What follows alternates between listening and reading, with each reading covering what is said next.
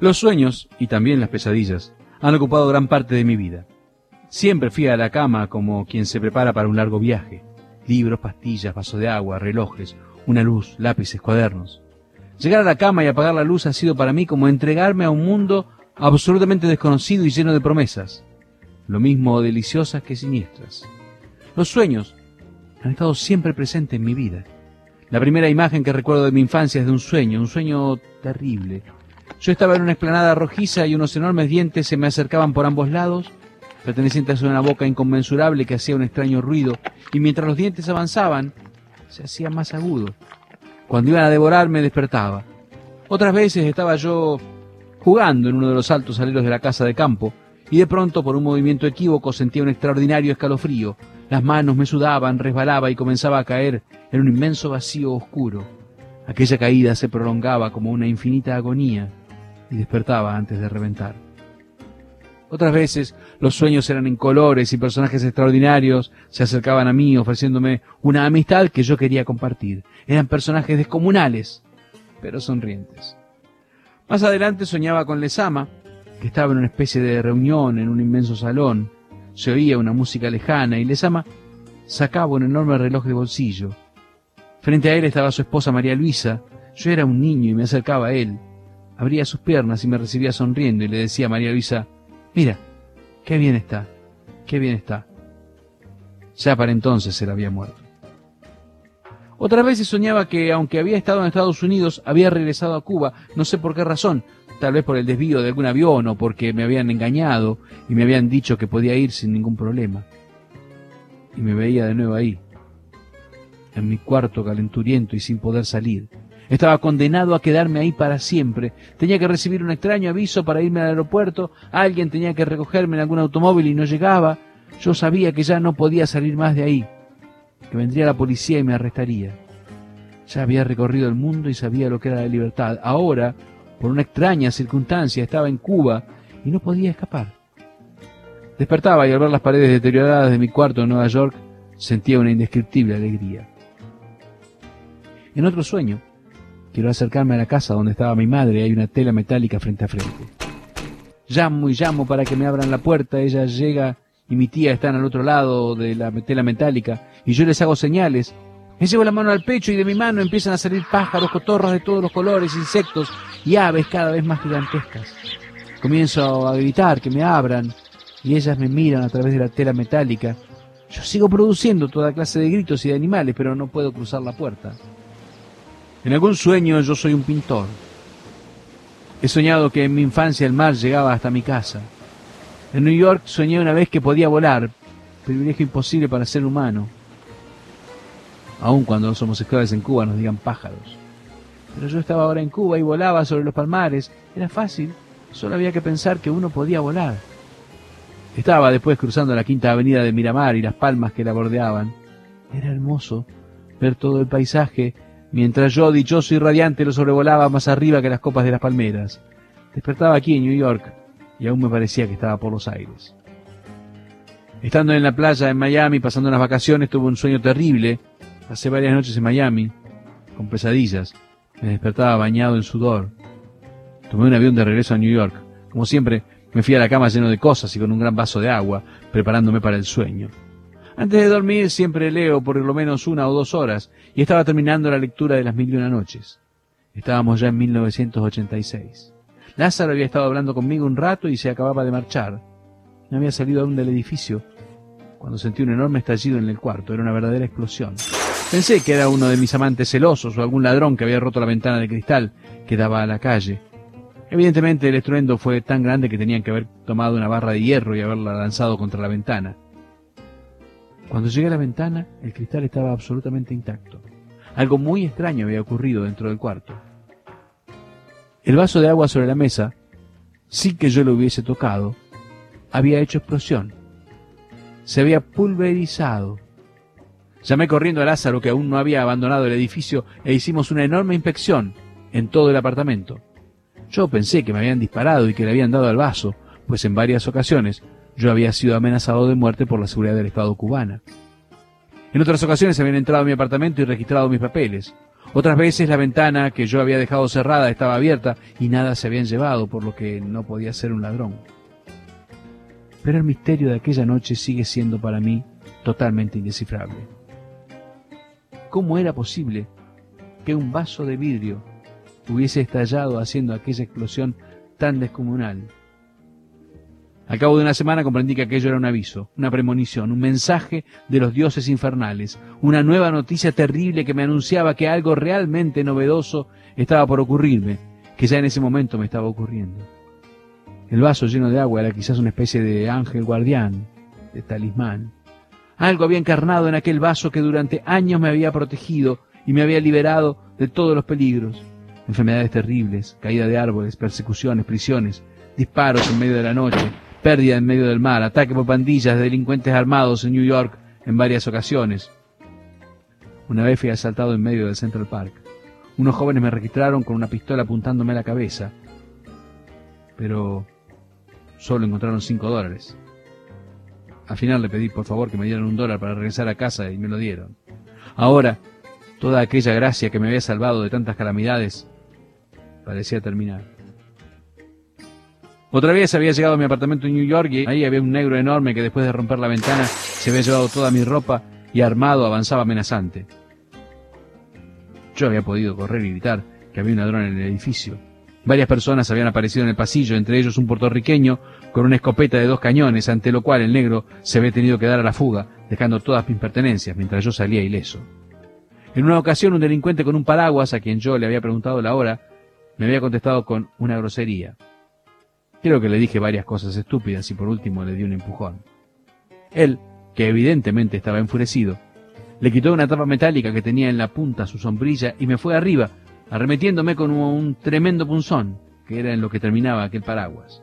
Me hizo varias heridas en la frente, me lanzaba golpes directos a los ojos, evidentemente quería sacármelos, pero no lo logró.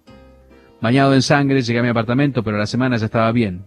Mi ángel de la guarda, otra vez, me había acompañado.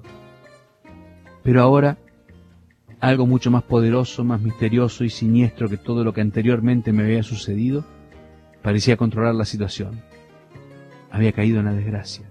El estallido del vaso era el símbolo de mi absoluta perdición. Perdición. Así lo interpreté unas semanas más tarde y al parecer, desafortunadamente con toda razón. Lázaro y yo estábamos en Puerto Rico en una playa solitaria. Lo había llevado ahí porque me recordaba las playas de Cuba. Él abría un libro y comenzaba a leer cuando llegó una pandilla de asaltantes. Eran más de seis. Uno de ellos nos apuntaba con una pistola que ocultaba ostensiblemente bajo un pañuelo. Tírense al suelo y nos dan todo lo que tengan o los matamos acá mismo, dijo uno. Yo fui a tomar un palo y a arremeter contra alguno de entre ellos, pero Lázaro me dijo que no lo hiciera, que era muy peligroso. Nos tiramos al suelo, ellos nos hicieron un registro y se llevaron lo poco que teníamos ahí, unas patas de rana, una careta. Cuando se iban, yo les pedí que me devolvieran la careta. Uno de los delincuentes no quería devolvérmela, pero otro dijo que me la dieran, que no podían hacer nada con ella. Pudieron habernos matado, pero mi ángel de la guardia nos protegió. El mismo que me hizo sobrevivir en el morro, el que me avisó cuando estaba llegando a la base naval de Guantánamo que el terreno estaba minado. Otra vez nos había salvado, pero ahora había estallado el vaso de la mesita de luz. Ya no había salvación. ¿Qué era aquel vaso que había estallado? Era el Dios que me protegía, era la diosa que siempre me había acompañado, era la misma luna que era mi madre transformada en luna. Oh luna, siempre estuviste a mi lado, alumbrándome en los momentos más terribles. Desde mi infancia fuiste el misterio que velaste por mi terror, fuiste el consuelo en las noches más desesperadas, fuiste mi propia madre, bañándome en un calor que ella tal vez nunca supo brindarme en medio del bosque, en los lugares más tenebrosos, en el mar. Allí estabas tú acompañándome. Eras mi consuelo. Siempre fuiste la que me orientaste en los momentos más difíciles. Mi gran diosa, mi verdadera diosa que me has protegido de tantas calamidades, hacia ti en medio del mar, hacia ti junto a la costa, hacia ti entre las rocas de mi isla desolada, elevaba la mirada y te miraba, siempre la misma, en tu rostro veía una expresión de dolor, de amargura, de compasión hacia mí, tu hijo. Y ahora, súbitamente, Luna, estallas en pedazos delante de mi cama. Yo estoy solo. Es de noche.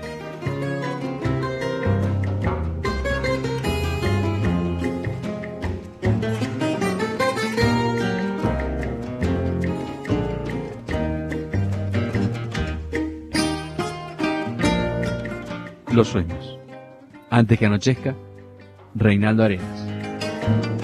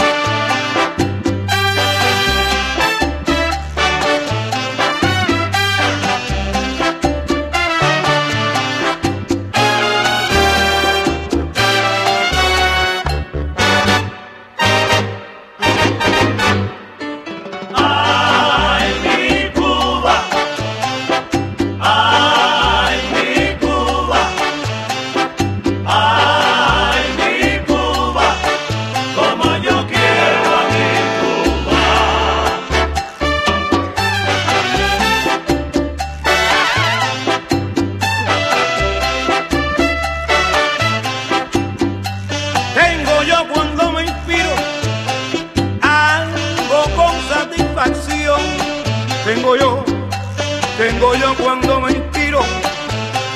Algo con satisfacción, pues yo tengo la razón, como tú y tú que somos guajiros. Tú verás que tiro un tiro, si hay que tirarlo de veras. Yo lo tiro de manera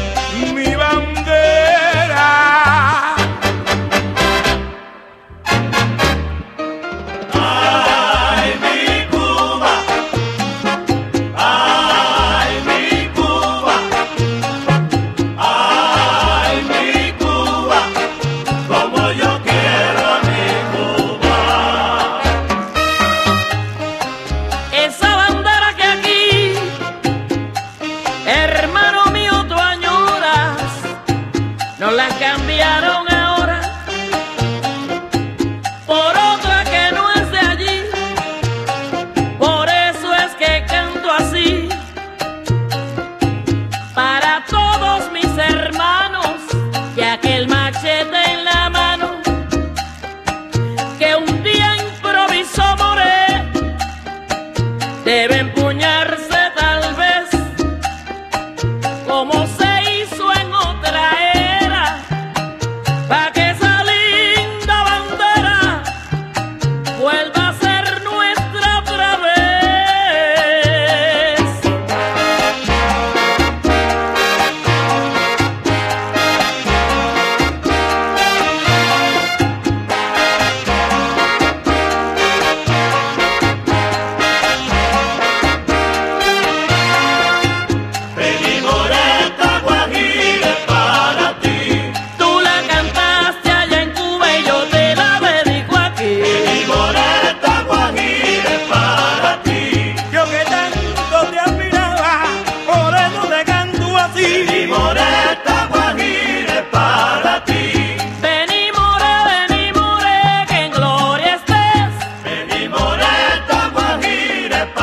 para ti.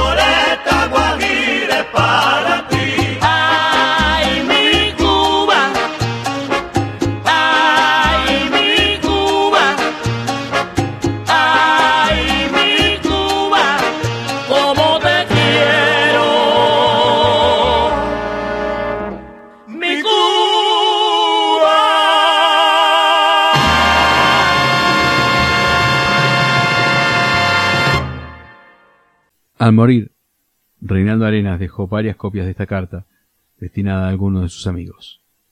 Carta de despedida. Queridos amigos, debido al estado precario de mi salud y a la terrible depresión sentimental que siento al no poder seguir escribiendo y luchando por la libertad de Cuba, pongo fin a mi vida. En los últimos años, aunque me sentía muy enfermo, he podido terminar mi obra literaria, en la cual he trabajado por casi treinta años. Les dejo, pues, como legado todos mis terrores, pero también la esperanza de que pronto Cuba será libre. Me siento satisfecho con haber podido contribuir, aunque modestamente, al triunfo de esa libertad. Pongo fin a mi vida voluntariamente porque no puedo seguir trabajando. Ninguna de las personas que me rodean están comprometidas en esta decisión. Solo hay un responsable, Fidel Castro. Los sufrimientos del exilio, las penas del destierro, la soledad y las enfermedades que haya podido contraer en el destierro seguramente no las hubiera sufrido de haber vivido libre en mi país. Al pueblo cubano, tanto en el exilio como en la isla, los exhorto a que sigan luchando por la libertad. Mi mensaje no es un mensaje de derrota, sino de lucha y esperanza. Cuba será libre. Yo ya lo soy.